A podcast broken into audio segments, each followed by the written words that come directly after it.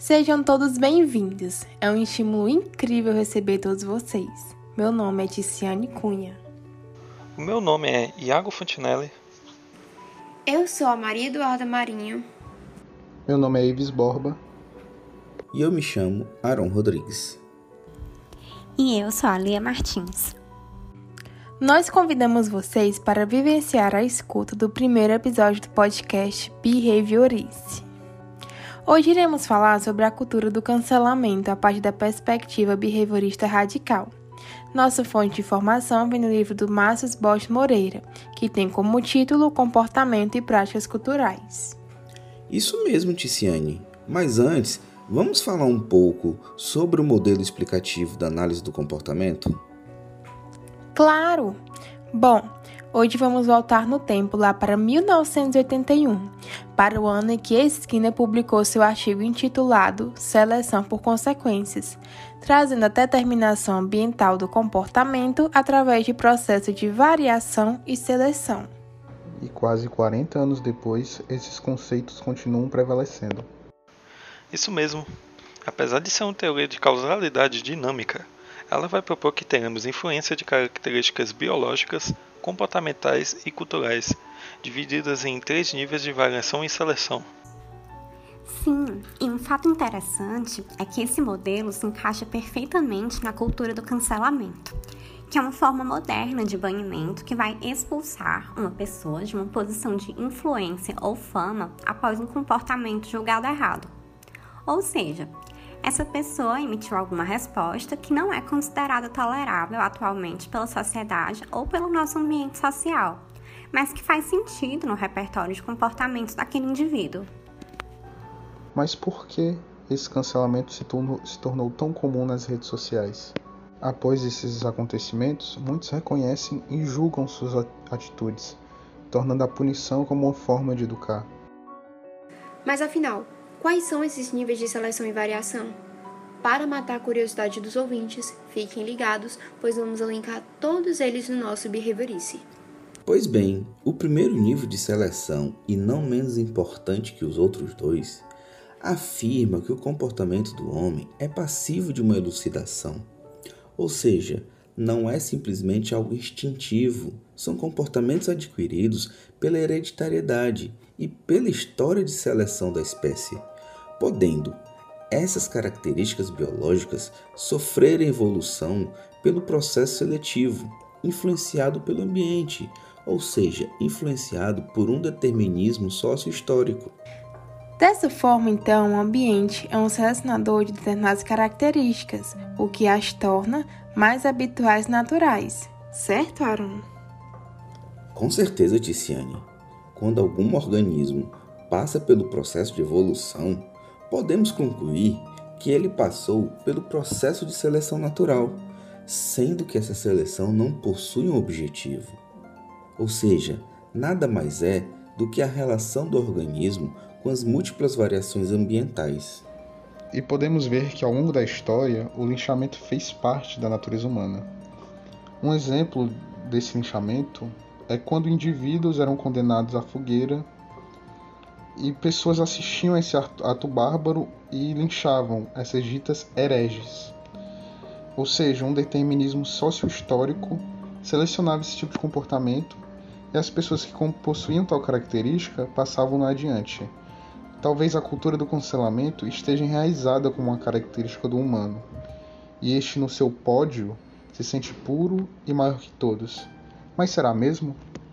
Temos a ideia de que sim, seja, mas vamos por partes. A cultura do cancelamento é esse novo lixamento, mas que acontece nas redes sociais.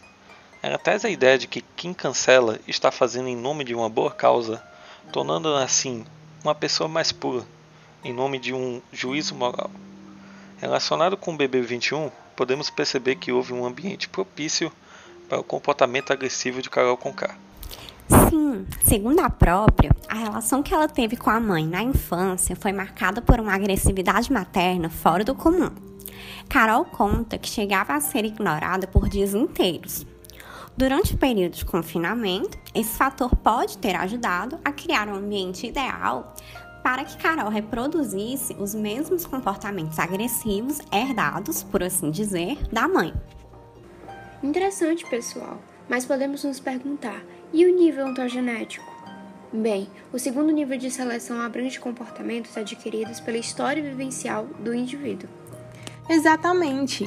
A análise desse nível pode ser experimental, no âmbito da pesquisa básica, baseando-se sobretudo em experimentos empíricos que centram-se na observação direta de comportamentos públicos ou abertos, mas também pode considerar no que se diz no âmbito teórico e aplicado, o mundo privado encoberto do sujeito. Isso mesmo, Ticiane.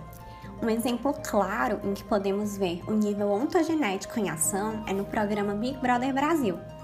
Duas sisters da casa, uma conhecida por ter atingido a maior porcentagem de rejeição já vista no programa, e a outra por ter sido a campeã da edição de 2021, conhecidos respectivamente como Carol Conká e Juliette Freire, mostraram um comportamento bem diferente na casa, e, segundo relatos pós-BBB de ambas, podemos observar que talvez as histórias passadas das sisters tenham influenciado seus comportamentos vistos ao longo do programa. Mas os ouvintes podem me perguntar: e que histórias são essas? Carol conta que já foi ignorada por horas pela mãe e que foi assim que ela ensinou. Sua mãe chegava a passar um dia inteiro sem falar com ela. Já Juliette diz que foi educada de forma bem diferente. Sempre fui ouvida e acolhida, para minha mãe, eu sou a rainha. Ela acredita em mim mais do que eu mesma. Quando analisamos os fatos contados pelas duas, podemos aproximá-las da teoria de Skinner sobre a seleção pelas consequências, onde o nível ontogênico, os fatos vivenciados pela Carol, ocasionaram um comportamento visto como agressivo e violento, que acabou levando ao seu cancelamento em massa pela internet brasileira e uma decadência da sua carreira. Já pelo ponto de vista da Juliette, podemos observar um comportamento mais dócil e amigável, no qual o público do programa aplaudiu e a levou a ganhar o programa. Talvez tudo isso seja, de fato, um exemplo vivido da teoria proposta por Skinner anos atrás que encaixa perfeitamente no que ele quis dizer sobre a análise do comportamento humano e suas consequências. Então agora temos o terceiro nível de seleção, o cultural, que é o campo das contingências culturais, ou seja, contingências especiais de reforço mantidas por um grupo.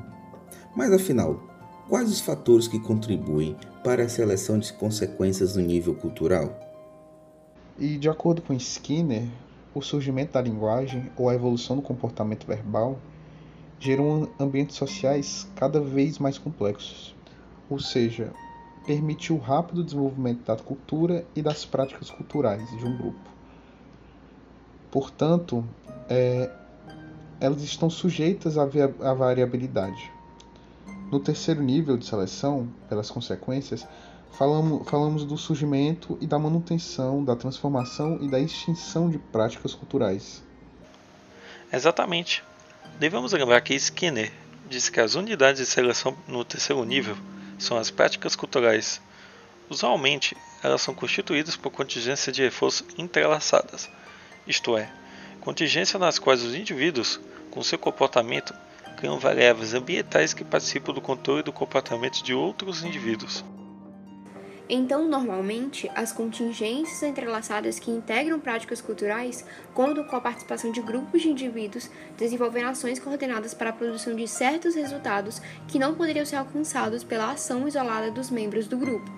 Além disso, para que operantes possam ser caracterizados como práticas culturais, a transmissão entre gerações sucessivas deve ser assegurada, isto é, as práticas culturais são ensinadas. Devemos lembrar que, apesar de Skinner também chamar de contingências de sobrevivência aquelas que selecionam as práticas culturais, tal como no nível filogenético, é preciso observar que práticas culturais não benéficas ou prejudiciais à cultura coexistem com práticas benéficas. Bem lembrado, e é assim que até hoje convivemos com práticas culturais como racismo, LGBTfobia, machismo, xenofobia, que frequentemente estão na origem dos comportamentos que motivam o cancelamento de artistas e influenciadores por parte do público. No entanto, a cor da pele pode acabar influenciando muito na hora de decidir se uma pessoa merece ou não ser cancelada. Em contrapartida, a Carol, uma mulher preta, irei dar o exemplo da, de Paula, participante do BBB 19, mineira e branca, que durante sua passagem no programa reproduziu diversas frases e jargões racistas, como, é, abre aspas, cabelo ruim, ou então quando ela se surpreendeu que um certo criminoso não era um favelado, e sim um cara branquinho. Paulo é graduado em Direito e tem total conhecimento das leis raciais brasileiras. No entanto, a cultura que ela está inserida acabou normalizando esse tipo de pensamento e ideia. O público a tornou campeã da edição, afirmando que ela era apenas uma menina inocente e ignorante do interior. Abre aspas. Se o povo me deixar na casa, é porque ele não liga para as besteiras que eu falo. Fecha aspas. Verdade, Maria Eduarda. E é interessante pensar que a própria cultura do cancelamento, como o termo sugere, parece vir se estabelecendo como uma nova prática cultural dos nossos tempos. Isso pode ser notado principalmente na necessidade de coordenação grupal para que a ação produza resultados, pois é impossível para alguns indivíduos isolados cancelar uma pessoa pública. Por isso se fala, nesse contexto, no tribunal da internet, essa massa indiferenciada de usuários que age como grupo. A proposta desse material foi levar a vocês o conhecimento através da escuta. Que toda a reflexão aqui passada tenha sido um reforço positivo de grande proveito para todos vocês. Chegamos ao fim do nosso podcast e esperamos que tenha sido esclarecedor aos nossos ouvintes o tema sobre a cultura do cancelamento e como relacionar um modelo de seleção pelas consequências. Muito obrigado pela sua audiência e até a próxima.